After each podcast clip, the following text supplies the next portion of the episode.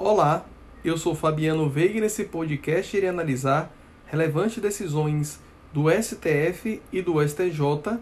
com impactos direto ou indireto no direito e no processo do trabalho. Destaco a fixação pelo STF de tese no sentido de ser inconstitucional a interpretação que exclui o direito de candidatos com deficiência à adaptação razoável em provas físicas de concursos públicos, bem assim de ser inconstitucional a submissão genérica de candidatos com e sem deficiência aos mesmos critérios em provas físicas, sem a demonstração da sua necessidade para o exercício da função pública. Destaco, por outro lado, o julgamento pelo STF da ADIM 6779 Distrito Federal, em que o STF reconheceu a inconstitucionalidade de norma estadual que adote tempo de serviço em qualquer cargo público como critério de desempate para, para promoção na magistratura. Segundo o STF, a matéria é inerente à lei complementar, atualmente a LOMAN, recepcionada em parte pela Constituição Federal e apenas poderia ser tratada em lei complementar federal de iniciativa reservada do Supremo Tribunal Federal, conforme o artigo 93 caput da Constituição. Destaco decisão da quarta turma do STJ,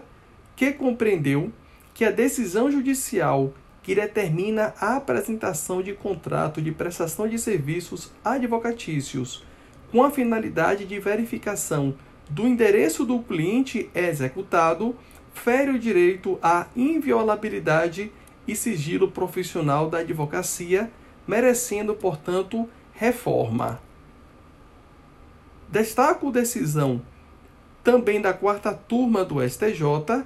que fixou tese no sentido de que são impenhoráveis os recursos públicos recebidos por instituições privadas destinados exclusivamente ao fomento de atividades desportivas. De acordo com a decisão, aplica-se ao presente caso o disposto no inciso 9 do artigo 833 do CPC 2015, que contempla hipótese de impenhorabilidade absoluta fundada no interesse público, que exibe elevado valor social e se harmoniza com os princípios políticos constitucionais contidos no artigo 1 da Carta Magna, os quais retratam os fundamentos do Estado brasileiro. Destaco ainda decisão do STJ, que, por meio da terceira sessão,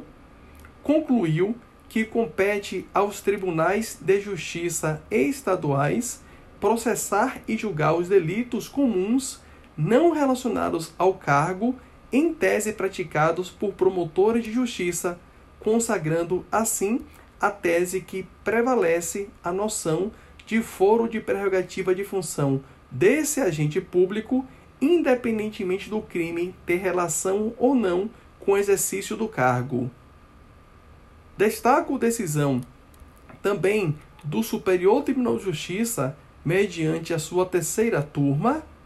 que concluiu que o crédito decorrente de honorários advocatícios sucumbenciais, titularizado pelo advogado, não é capaz de estabelecer relação de preferência ou de exclusão em relação ao crédito principal titularizado por seu cliente. Logo, não pode o advogado que atuou na defesa dos interesses da parte vencedora preferir ao crédito principal por ela obtido, porque a relação de acessoriedade entre os honorários sucumbenciais e a condenação principal a ser recebida pela parte é determinante para que se reconheça que os honorários sucumbenciais, nessa específica hipótese em que há concorrência com a condenação principal, deverão, em verdade, seguir a sorte e a natureza do crédito titularizado pela parte vencedora.